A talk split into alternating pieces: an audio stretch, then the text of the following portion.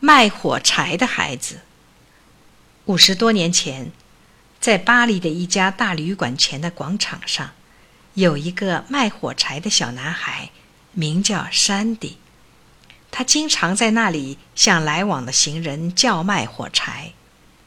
天色将晚的时候，有位戴着大帽子的旅客从旅馆里走出来，山迪拦住他，问他要不要买火柴。那人正好是出来买火柴的，随手掏出一个法郎。山迪找不出来，就对他说：“先生，请等一等，我去换零钱。”说罢。山地就到街那头去了。买火柴的旅客站着等啊等啊，一直不见那男孩子回来。他以为自己受骗了，便回旅馆去了。晚上突然有人敲门，他打开房门，只见旅馆的招待领着一个女孩子站在门口。小女孩朝他打量了一下，问：“先生。”你刚刚买过火柴吗？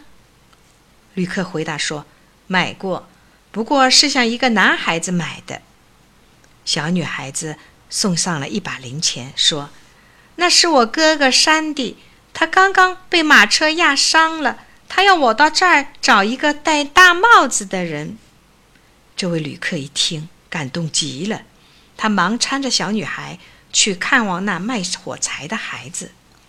他们来到了山迪那里，只见他躺在地上。小女孩喊着：“哥哥，哥哥！”山迪睁开眼，看见买火柴的旅客，断断续续地说：“先生，对不起，零钱给你迟了。”那先生忙俯下身子，把山迪抱起来。这时候，山迪握着火柴，永远的闭上了眼睛。过路的人们都十分同情这个诚实的孩子。